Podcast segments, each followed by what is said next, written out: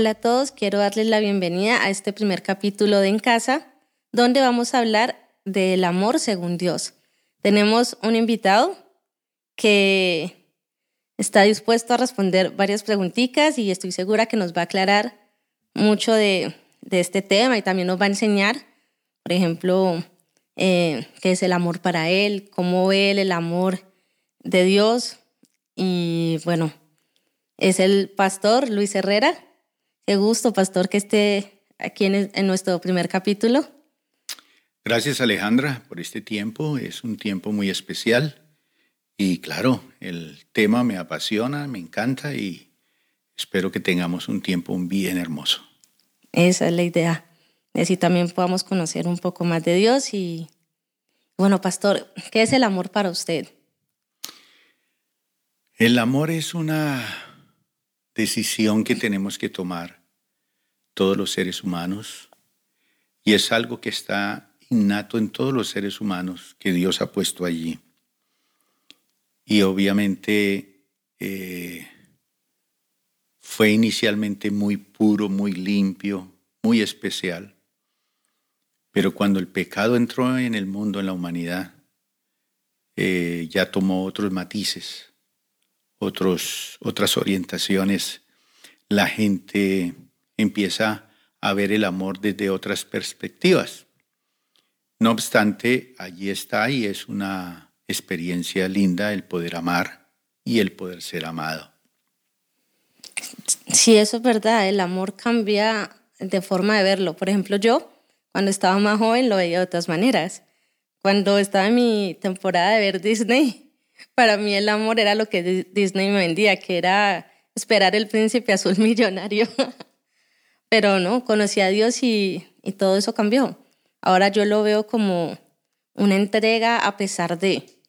Y, o sea, que uno se puede equivocar y siempre hay otra oportunidad, que Dios siempre está ahí para nosotros. Y una de las muestras más grandes de amor para mí fue cuando Jesús vino y murió por todos, sin importar qué tan pecadores, eh, qué, tan, qué tanto nos fuéramos equivocado. Él estaba ahí. Entonces, el amor para mí cambió mucho. Y pastor, una pregunta. Em, ¿Cómo fue su primer amor?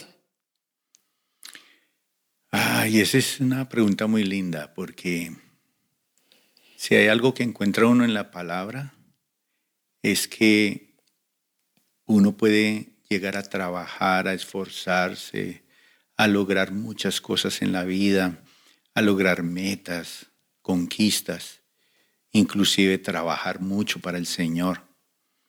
Está el caso de una iglesia en el libro de Apocalipsis que el Señor le dice, has trabajado arduamente, has hecho tantas cosas buenas, pero tengo contra ti que has dejado tu primer amor. Y ese primer amor es cuando uno conoce al Señor, como tú mencionas ahora. Cuando uno conoce al Señor, uno le abre espacio a Él y no quiere vivir sino para Él, Él es todo para uno. Sin embargo, con el transcurso del tiempo, uno puede ir desplazando ese amor.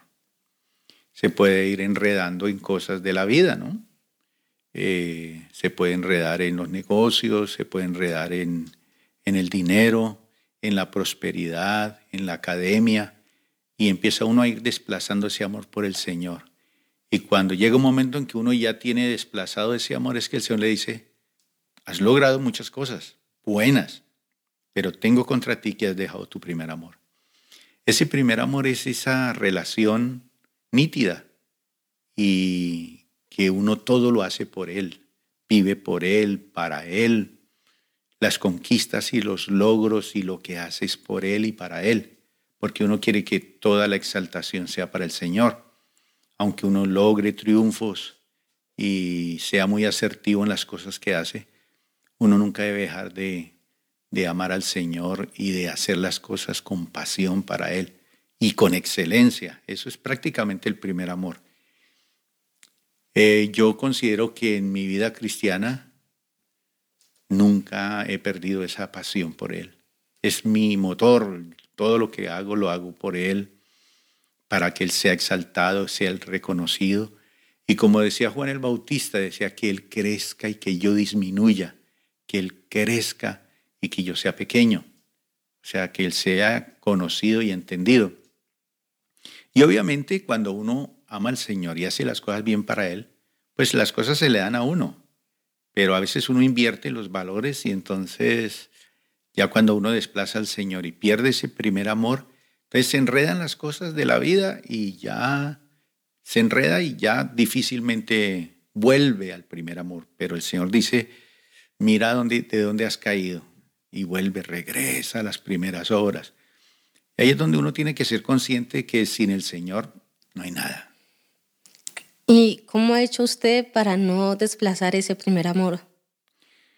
Bueno, hay un pasaje en el libro de Juan, en el capítulo 15, verso 13 al 15, que dice así. Y es una palabra que Jesús en algún momento le dijo a sus discípulos. Él les dijo, nadie tiene amor más grande que el dar la vida por los amigos. Ustedes son mis amigos si hacen lo que yo les mando. Ya no los llamo siervos porque el siervo no está al tanto de lo que hace su amo. Los he llamado amigos porque todo lo que a mi Padre le oí decir, se lo he dado a conocer a ustedes. Para mí, Jesús me eligió para ser su amigo. Y cuando uno es amigo, pues uno tiene la certeza de que el amigo no guarda secretos, nos da todo a conocer, nos muestra, quiere lo mejor para nosotros.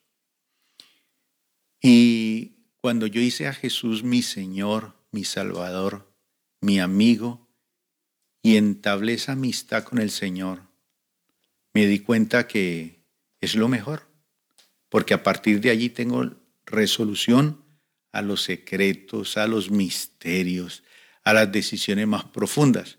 Entonces no vale la pena negociar esos principios como es amar al Señor y, y disfrutar esa amistad. Y Jesús dijo que Él, como mejor amigo, ponía su vida a favor de sus amigos, su vida.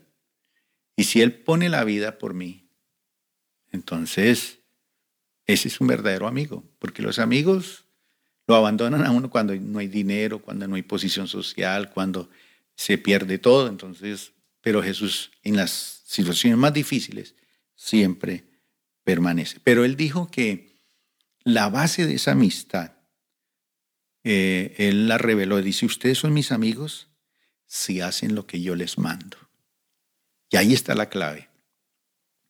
Es cuando hay momentos difíciles de la vida, cuando hay que tomar decisiones trascendentales en el campo académico, hogar, negocios, yo tengo que consultar qué es lo que el Señor dice, qué Él mandó en su palabra.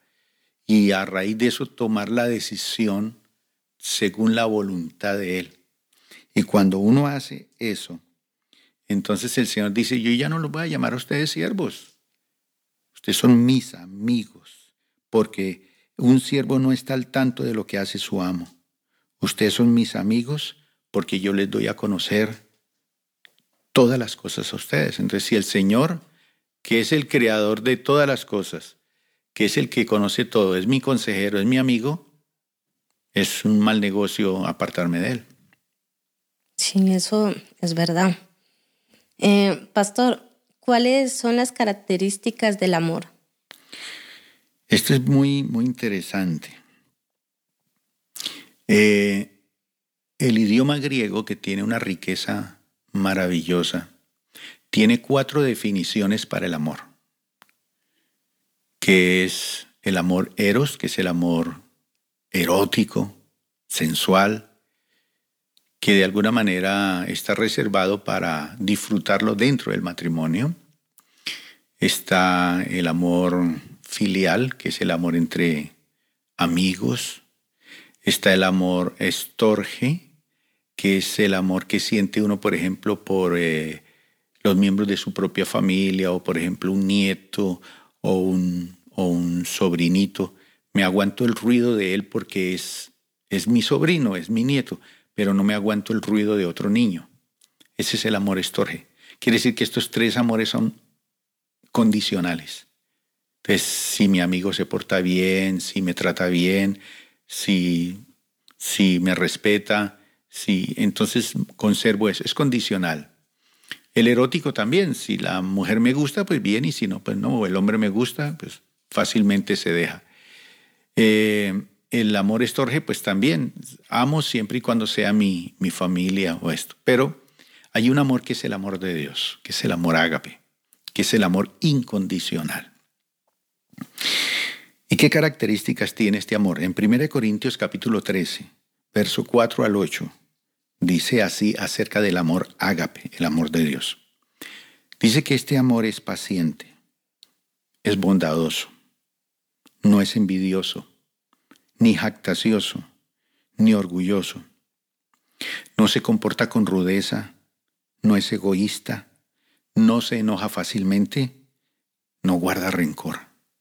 El amor no se deleita en la maldad, sino que se regocija en la verdad. Todo lo disculpa, todo lo cree, todo lo espera, todo lo soporta. El amor jamás se extingue. Entonces Pablo nos transmite aquí lo que es el verdadero amor ágape. Entonces, cuando uno tiene que amar, Dios dice que debemos, y Jesús mismo lo enseñó, que tenemos que amar, y cuando dice que tenemos que amar, tenemos que amar con este amor, el amor ágape, que es el amor incondicional. Pero cuando se habla del amor filial, es que yo decido quiénes son mis amigos. Eh, aunque yo ame a todo el mundo, no todo el mundo es mi amigo. Exactamente fue lo que Jesús enseñó. Eh, él amó a todo el mundo, pero él solamente eligió unos pocos que fueran sus amigos. Entonces uno elige quién es el parche de su vida, con quién va a compartir más a fondo. Pero uno tiene que amar con el amor de Dios. Y este amor uno necesita ser bautizado por Él y ser lleno de este amor, porque el resto es imposible amar con este amor. Pero, ¿cómo debe ser ese amor verdadero? Entonces dice aquí que es paciente. ¿Eso qué quiere decir? Que padece y soporta y que resiste con interés a las debilidades y los defectos de la otra persona. Y esto solamente es con amor ágape de Dios.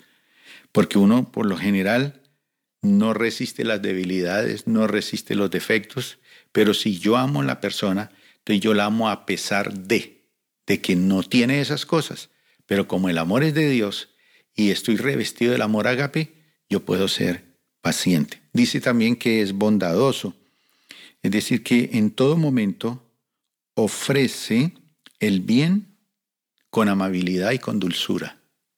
Entonces, cuando uno conoce al Señor, esto llega al corazón de uno y uno empieza a ser amable, dulce, y es una cosa que no se ofrece solamente en una ocasión especial, sino en todo momento. Fluye, eso es natural. Dice que es sin envidia, es decir, que no, no se resiente fácilmente ni se entristece ante el bienestar de las otras personas. Más bien se alegra y celebra. Eh, entonces una persona que tiene el amor verdadero no le pica la envidia, ¿no? Sencillamente, eh, si la persona le va bien, prospera, le está yendo mejor que a mí, me alegra y eso es solamente de parte del Señor. Dice que no se alaba en exceso ni, ni está lleno de orgullo, es decir, no se envanece. En otras palabras, no resalta sus méritos, no resalta sus cualidades, no exalta sacrificios, no exalta, no, nada de estos, ni los esfuerzos personales. Sencillamente es una persona que de ninguna manera menosprecia a otro. Y eso solamente porque Dios lo pone en su corazón. De resto es muy difícil. Dice aquí también Pablo que no es rudo, es decir, que no es descortés. Y todas estas cosas empiezan a cambiar en uno cuando conoce al Señor. No es descortés, no es violento, no es grosero, sino que entiende y considera de una manera eh, especial los sentimientos y el bien de la otra persona. Entonces la rudeza sale. Un hombre y una mujer que conoce al Señor quita esto de su vida y el Señor implanta el amor ágape, es extraordinario. Dice también que no es egoísta, es decir, que no demanda sus derechos ni exalta su propio interés. Y eso, si eso se viera en todo el mundo, sería extraordinario. Pero la persona que no es egoísta es una persona que por este amor ágape presta atención y cuida los intereses de la otra persona. Y cuando uno, cuida los intereses de la otra persona, cuando uno es una persona que se preocupa por los demás, pues obviamente eh, el Señor a su tiempo le da la posibilidad de tenerlo de uno. Dice aquí que no se enoja fácilmente, es decir, que no pierde el control ni se ofende con facilidad. Esto solamente es por ese amor ágape de Dios. Dice también aquí que no guarda rencor, es decir, que no mantiene en su mente y su corazón los errores, las ofensas que a su entender ha cometido la otra persona. Entonces, una persona que ama con el amor ágape de Dios no es rencorosa. Extraordinario eso. Dice que no se deleita en la maldad, sino que se regocija con la verdad. Es decir, que no se alegra cuando la persona amada comete un error, se regocija cuando actúa con rectitud y corrección y busca siempre la verdad y actúa. Nunca se deleita en la maldad. Algo más que dice aquí del amor es que todo lo disculpa, es decir, todo lo perdona, no anda difundiendo las faltas de otra persona, intenta enfrentar los motivos para solucionarlos. Además dice Pablo que todo lo disculpa, es decir, que perdona, perdona, todo lo cree, confía en la bondad y los buenos motivos de la otra persona, a menos que haya una evidencia irrefutable de lo contrario pero todo lo cree, es decir, es una persona que confía en el otro. Y solamente esto es por el amor de Dios, de resto es, y en un tiempo como el que estamos viviendo de desconfianza, de dudas y todo. Todo lo espera, tiene esperanza, es optimista, es decir, es una persona que confía en las promesas de Dios. Está dispuesto a esperar para ver los cambios y las bendiciones anheladas. Dice que todo lo soporta, es decir, persevera, permanece con paciencia en medio de las pruebas y las dificultades. No, no es pasivo, no, no, no, sino que es una persona activa, es una persona que busca soluciones a los conflictos. Y por último termina diciendo Pablo que nunca se extingue, no termina, no tiene fin, no se acaba, es eterno. Y al principio me hacías una pregunta muy importante, y es que cuando uno piensa en Dios, Dios es en esencia amor. Él no es el amor, es amor. Entonces toda la esencia de Él es, es amor. ¿eh? Y ese amor nunca se extingue. Si Él no nos amara, realmente estaríamos eliminados. Mm. No nos pasaría nada por alto. Pero este es el amor agape de Dios incondicional, a pesar de. ¿Qué tenemos que hacer nosotros? Abrir nuestro corazón al Señor. Cuando Él nos llena con su presencia, este amor se transmite de Él a nosotros. Y entonces, al final, ¿quién se beneficia? Se benefician las personas. Entonces, si yo amo a mi esposa y ella me ama a mí con el amor ágape incondicional, los dos salimos ganando. Si yo amo a mis hijos con amor ágape, mis hijos salen beneficiados y yo también. Pero si yo lo amo con el amor filial, que porque es mi hijo nomás, el día que él me falle, voy a tener otra actitud con él. Entonces tenemos que ser realmente llenos de ese amor, el amor de Dios, que es maravilloso. Qué bonito ese tipo de amor sin condición, porque creo que antes de conocer a Dios, la forma en la que amamos es bajo condiciones. Es como, ah, no, yo amo a mi familia, pues porque es mi familia. Ah, no, yo quiero a mis amigos porque pues son mis amigos y con esto son los que más disfruto o más algo o son los que gastan.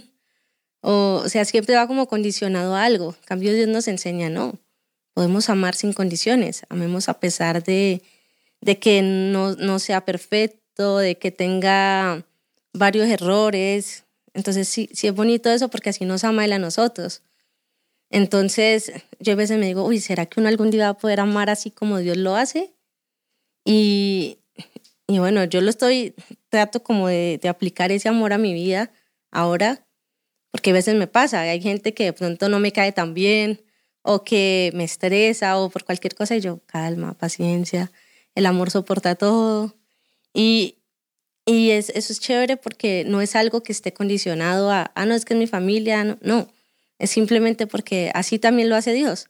Entonces, esa forma de amar que Dios nos enseña me parece muy bonita. ¿Y usted qué nos aconsejaría como para que podamos hacer, o sea, como vivir de verdad este amor agape en nuestras vidas? Porque sí es un poco difícil, ¿no? Sí, sí, eh, realmente mm, la clave esencialmente es, como dice el Señor en su palabra, dice a través de la sabiduría de los proverbios, dame, hijo mío, tu corazón. Eh, por el pecado hemos sido afectados y lesionados en esa área. El pecado nos ha hecho desconfiados, dudamos, no creemos, somos llenos de amargura, resentimientos, odios. Y todo ese, ese veneno que está allí enraizado, solamente cuando el Señor nos perdona y nos sana somos libres. Cuando sentimos ese rescate de parte del Señor y sabemos lo que implica tener al Señor en el corazón, uno empieza a ver la vida desde otra perspectiva. Al principio yo no entendía lo que era el amor de Dios y cómo lograr este tipo de amor. Entonces yo decía eh, que este amor era muy difícil de, de poner en acción, que realmente yo no amaba. Pero después descubrí que, que sí, que yo amo. Obviamente yo amaba con los diferentes tipos de amor que existen y que la gente eh, piensa, pero yo nunca había experimentado el amor de Dios. Cuando experimento el amor de Dios en mi vida, entonces me doy cuenta que empiezo a producir algo que yo digo, pero ¿cómo hice esto? Si yo antes era rencoroso, o yo antes era una persona amargada o vengativa y ahora no siento eso. Sencillamente, como dice el Señor, que de la abundancia del corazón habla la boca.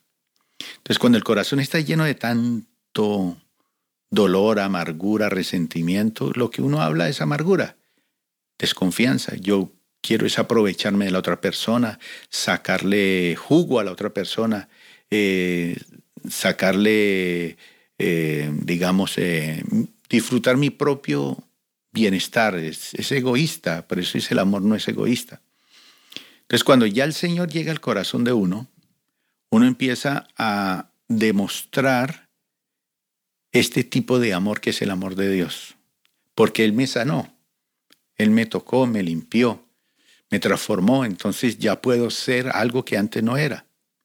Obviamente uno tiene que ir aprendiendo, uno tiene que ir aprendiendo y creciendo, porque obviamente eh, eh, uno, uno va escogiendo en la vida sus amigos más íntimos.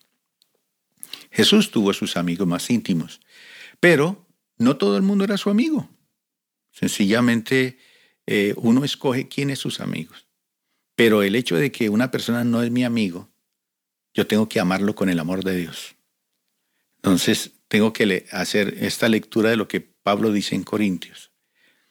Cuando yo leo esto y digo, Señor, esta parte me falta a mí, yo necesito que esto fluya, entonces tengo que empezar a, a poner en acción lo que el Señor ha puesto en mi corazón a favor de superar esa dificultad.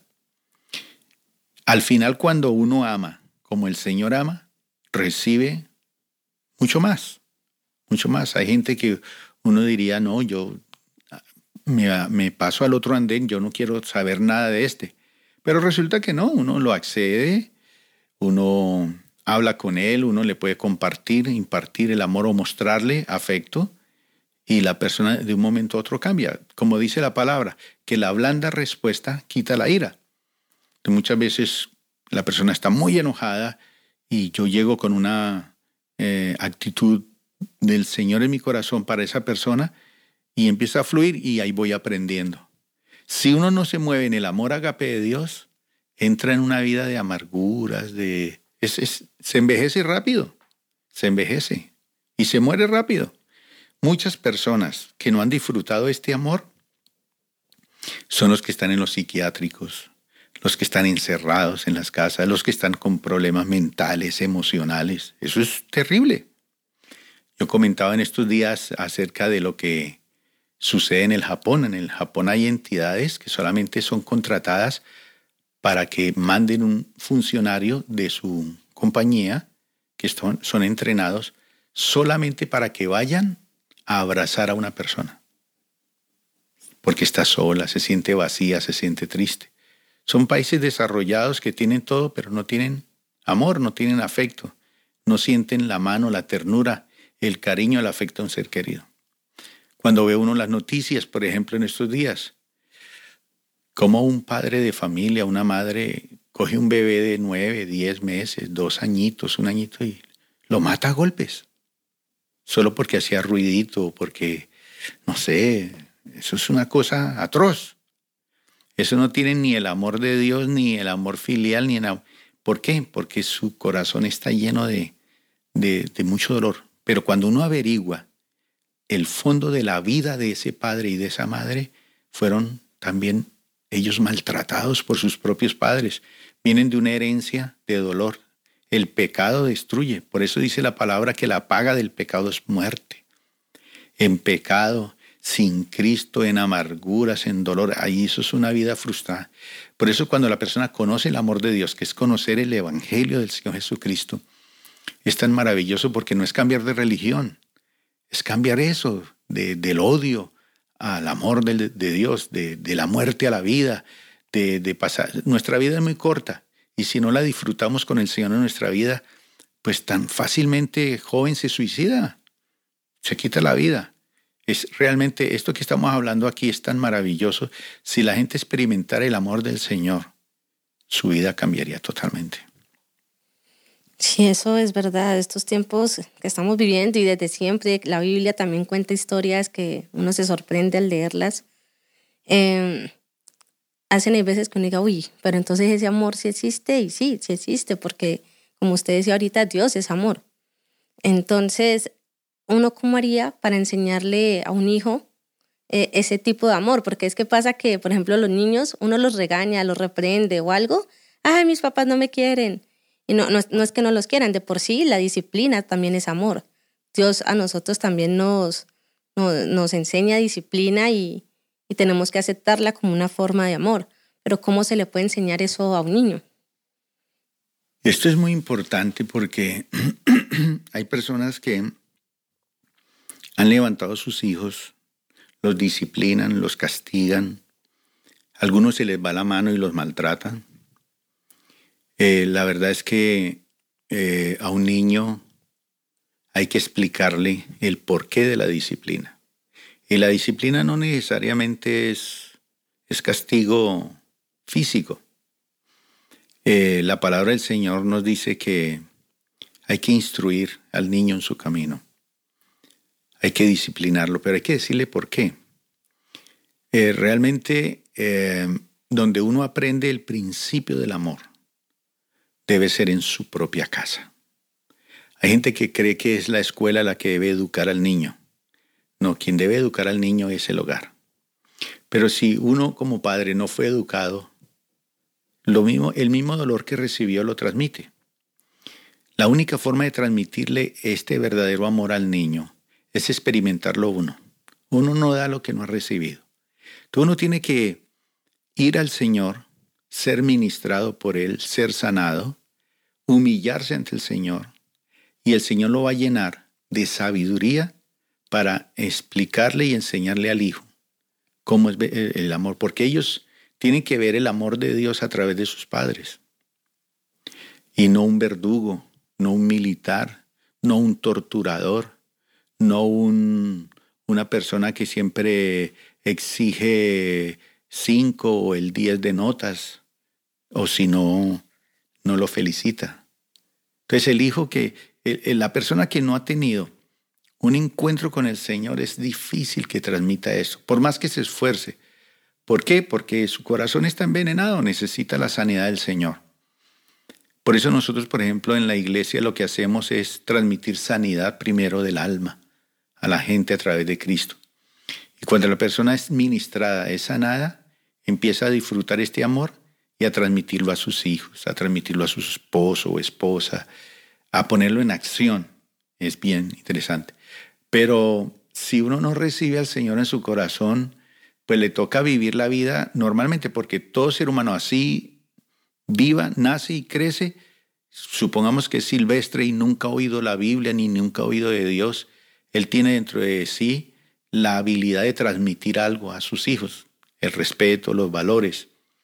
Pero si no, no tiene cómo transmitir eh, el amor de Dios, es muy difícil, muy difícil. O sea, hace la labor, pero la hace a su manera, la hace en sus fuerzas, la hace tratando de que cree que es lo mejor y resulta que lesiona más. Luego, por ejemplo, cuando va a una consulta con el psicólogo o con el psiquiatra o con una persona, eh, un, terapeuta, descubre que ha metido la pata hasta el fondo, cometido errores, porque somos seres espirituales, somos seres también que, que expresamos sentimientos, emociones. Pero la única manera de transmitir eso es permitiendo que el Señor sane primero el corazón de uno. De resto es muy difícil, pues lo puede hacer porque hay, hay personas que no leen la Biblia, no van a ninguna iglesia y sin embargo tratan de levantar sus hijos lo mejor y ellos tratan de hacer lo mejor.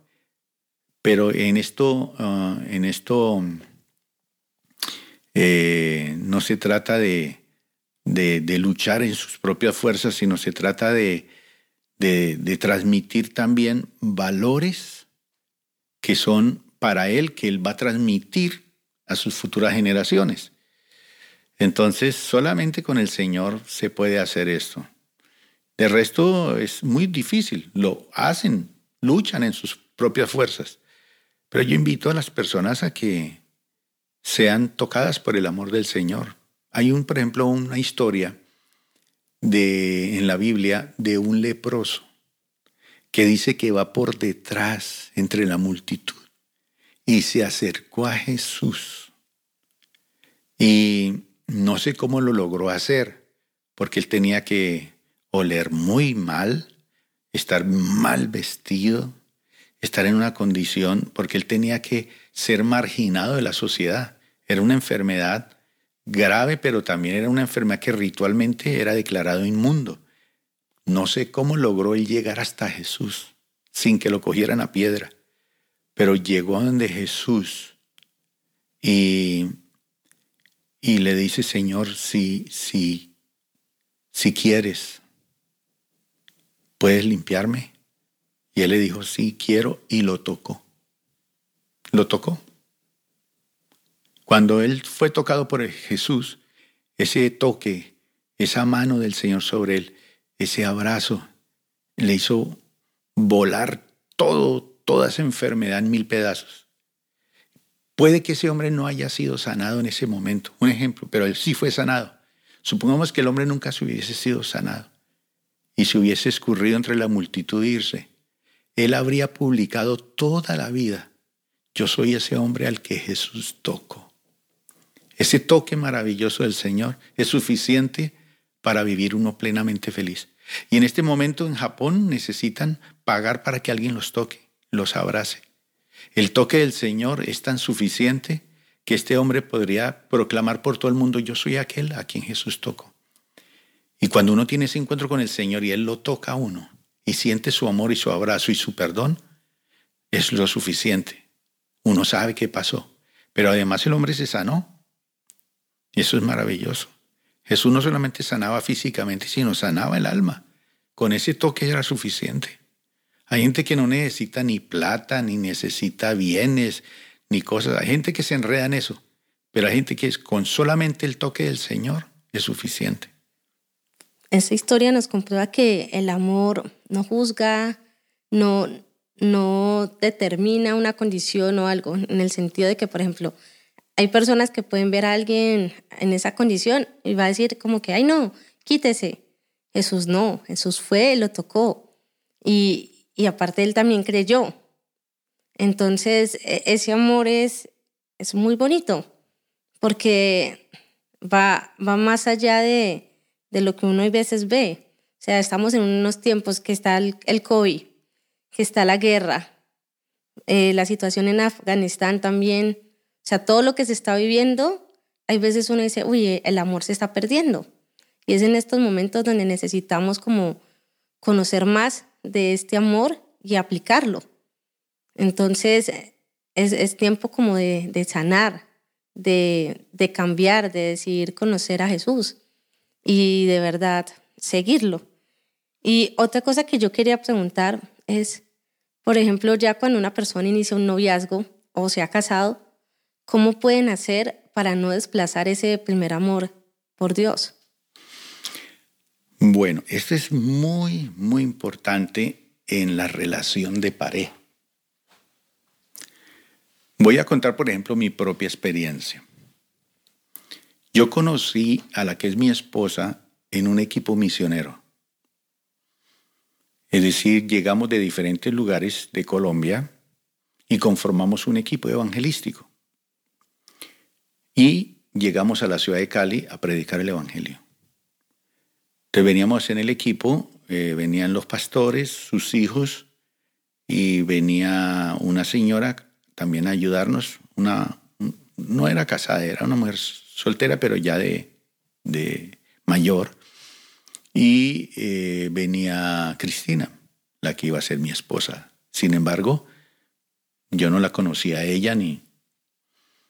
Y empezamos a trabajar para el Señor aquí, haciendo labor misionera, pero yo nunca tuve una intención, un, mal pensamiento, digámoslo así. Eh, no, sencillamente yo estaba, mi labor, compartir el mensaje del Evangelio. No estaba tampoco interesado en casarme. Inclusive yo pensaba que no me iba a casar. Yo quería servirle al Señor, soltero toda la vida. Pero eh, llegó un momento en que ya dejé el trabajo aquí, en la ciudad de Cali, porque me desplacé hacia el Pacífico para trabajar con las comunidades afrodescendientes. Y cuando yo me despido del equipo acá, porque ya me trasladaba a otra ciudad, yo sentí algo. Yo sentí que había algo que yo sentía por ella. Pero esto yo nunca lo había sentido. Como tener que dejarla a ella y, y trasladarme a otro sitio. ¿Esto qué es? Algo. Pero me fui para el Pacífico. Sin embargo, sirviendo al Señor allí en el Pacífico, yo continué escribiéndome y hablando con ella, pero no había ninguna intención así hasta que hubo un momento en que realmente ya sentí que que yo tenía que organizar mi vida, que soltero no podía estar en el Pacífico, porque la iglesia que yo empecé a fundar allí se llenó de mujeres, mucha juventud, pero muchas de ellas iban porque el pastor llamaba la atención, era un joven, y yo empecé a darme cuenta que si no tenía mi hogar, era muy difícil, o tenía que salir de allí, o, o si seguía con ellos, debía casarme. Entonces ya hablé con ella. Y cuando le hablé, eh, el Señor nos confirmó a los dos que sí, que era la voluntad de Dios, y nos casamos. Cuando yo, antes de casarme, hablé con mi suegra, yo le dije, suegra, me voy a casar con su hija. Y ella me dijo, ¿y usted qué le ofrece a mi hija? Yo le dije, suegra, yo no tengo sino una guitarra y una Biblia. No tengo más. Y ella me dijo, si tienes la Biblia es suficiente. Si tienes a Dios en tu corazón, lo demás viene por añadidura. Y me bendijo. A partir de ahí, nosotros tomamos la decisión y nos casamos, pero ella totalmente enamorada del Señor. Y yo totalmente enamorado del Señor y nos unimos los dos y ese amor por el Señor es nuestra esencia. Cuando hacemos evaluación, ahorita en septiembre, el 2 de septiembre cumplimos 43 años de casados, Alejandra. 43 años. Uy, chévere. Y en estos días hacíamos una evaluación y decíamos realmente para nosotros lo más importante que ha sucedido en toda nuestra vida es que amamos al Señor y disfrutamos su amor y que no nos hemos preocupado por nada de los afanes de esta vida, sino por hacer las cosas bien para el Señor. Eso es el primer amor. Entonces, eso nos ha garantizado a nosotros ese amor por el Señor, que nos podemos amar los dos, respetar, eh, ser fieles, criar hijos cristianos, los tres hijos míos son cristianos y no por obligación. No están allí porque los obligamos a ser cristianos ni nada, ni los hemos obligado a hacer nada por el ministerio. Si Dios los llama y tienen ese llamado y Dios se lo confirma a la gente y al pueblo y ellos más adelante son pastores y sirven al Señor, pues que sea la voluntad de Dios. Pero hasta este momento, cuando ya estamos quedando con el nido vacío, el amor por el Señor nos ha hecho que los dos estemos juntos. Y ya estamos viejos los dos. Ya estamos en los años, digamos, entrando a los años dorados. Y, y en estos días eh, nos estamos fijando también metas intencionales, porque uno nunca debe de dejar de, de establecer metas. A veces uno dice, ah, ya estoy viejo, ya. Pero no, hay que establecer metas intencionales, nuevas cosas para hacer para el Señor. Pero esa es la clave que mueve toda nuestra vida. Entonces las parejas jóvenes hoy en día se casan porque son jóvenes, eh, les gustan las mismas cosas, la música, eh, los libros o les gusta la personalidad del otro, pero no están buscando al Señor. Entonces esa relación se acaba, que la belleza se acaba. La gente a los seis meses se divorcia porque ya se dan cuenta que eso no era eh, no hay seguridad en eso. Entonces, es Cristo el que realmente le da la, la, la, la estabilidad para perdurar en el tiempo, en ese amor perfecto. Pero nosotros nunca hemos desplazado nuestro hogar por el Evangelio o nuestras responsabilidades como esposos que por el Evangelio, no. Nosotros dejamos de hacer cosas seguramente por amor al Señor. Y por ese amor al Señor, entonces, dándole prioridad a Él, el Señor nos da el tiempo para nosotros y lo hemos disfrutado. Y ha sido un, hogar que se ha mantenido en el tiempo gozoso. Y yo le puedo decir a los muchachos de ahora que, que, que sí, cuando a veces los muchachos dicen yo me quiero casar, uno los mira y dice, ah, si supiera lo que es este transitar, pero mm, si ponen al Señor en su vida, les va a ir bien. Esto, esto, no es exclusivo para unas personas. Dios no tiene escogidos aquí a este lo bendigo y a este no. La bendición es para todos. El sol sale sobre buenos y malos. Pero la gente que opta por darle prioridad a las cosas del Señor en su vida, esa relación de pareja va a ser una bendición por muchísimo tiempo. Ese es el amor de Dios.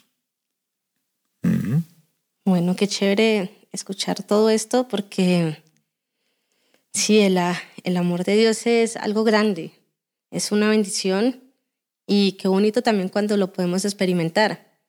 Eh, bueno, y esto que se le dice a, las personas que van a iniciar una relación o se han casado, eh, es bueno pues eh, siempre tenerlo en cuenta porque es verdad lo que usted dice que hay veces se casan es por otras cosas que, ah, no, es que me pareció lindo, ah, no, es que ella es la más linda, o, así, se van como en aspectos físicos eh, o por conveniencia.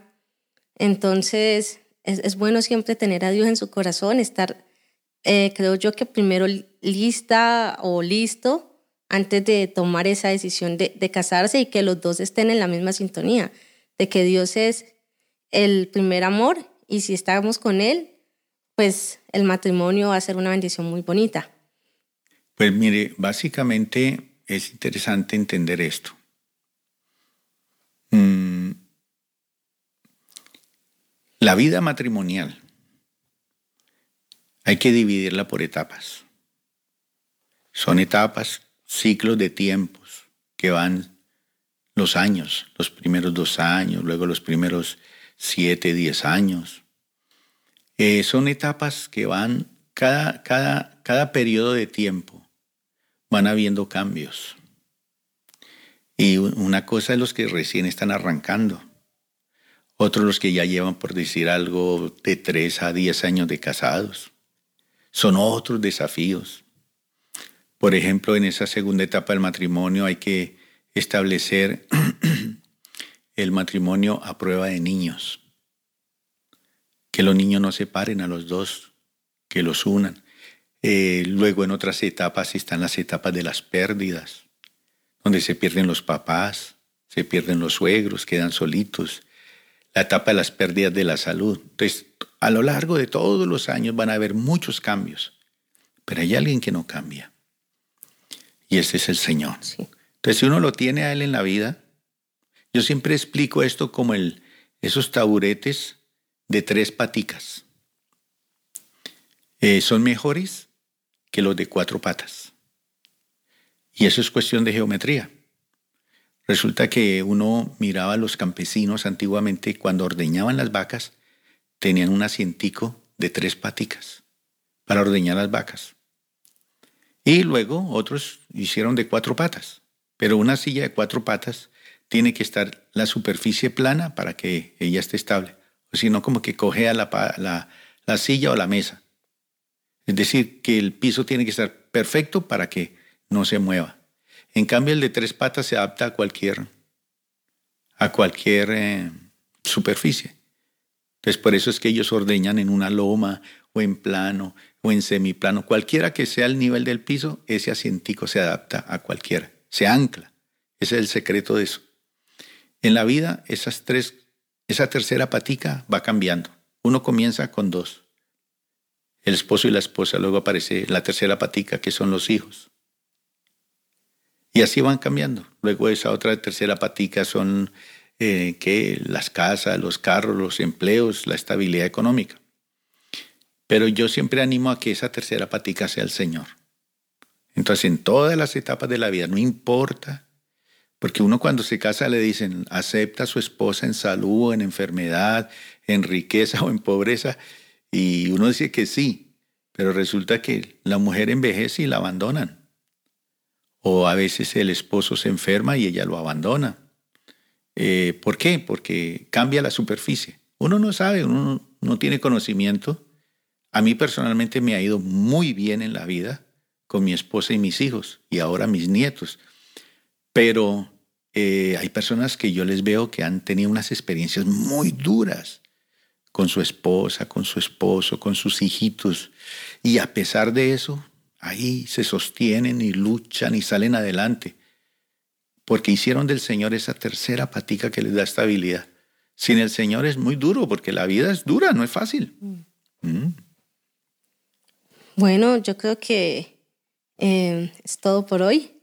Eh, espero que hayan disfrutado lo que se habló del amor y que y que lo puedan aplicar. Recuerden que el amor es paciente, es bondadoso, no es envidioso, eh, no es egoísta, no guarda rencor, todo lo disculpa, todo lo cree, todo lo espera, todo lo soporta, sobre todo el amor nunca se extingue porque Dios es amor. Entonces los invito a que puedan escuchar los próximos capítulos, vamos a seguir hablando de relaciones, de amistad, noviazgo, el matrimonio. Y qué gusto, pastor, haber contado con usted en este primer capítulo. Muchas gracias por todo lo que nos, nos dijo. Eh, espero que hayan tomado nota como yo lo hice. Y bueno, hasta la próxima. Y recuerden que la Iglesia Plenitud es nuestra casa. Gracias Alejandra por la invitación. Bendiciones para ti, para tus proyectos, para tu corazón. Y el Señor te siga bendiciendo. Amén. Gracias, pastor. Nos vemos en, bueno, nos escuchamos en el próximo capítulo. Perfecto.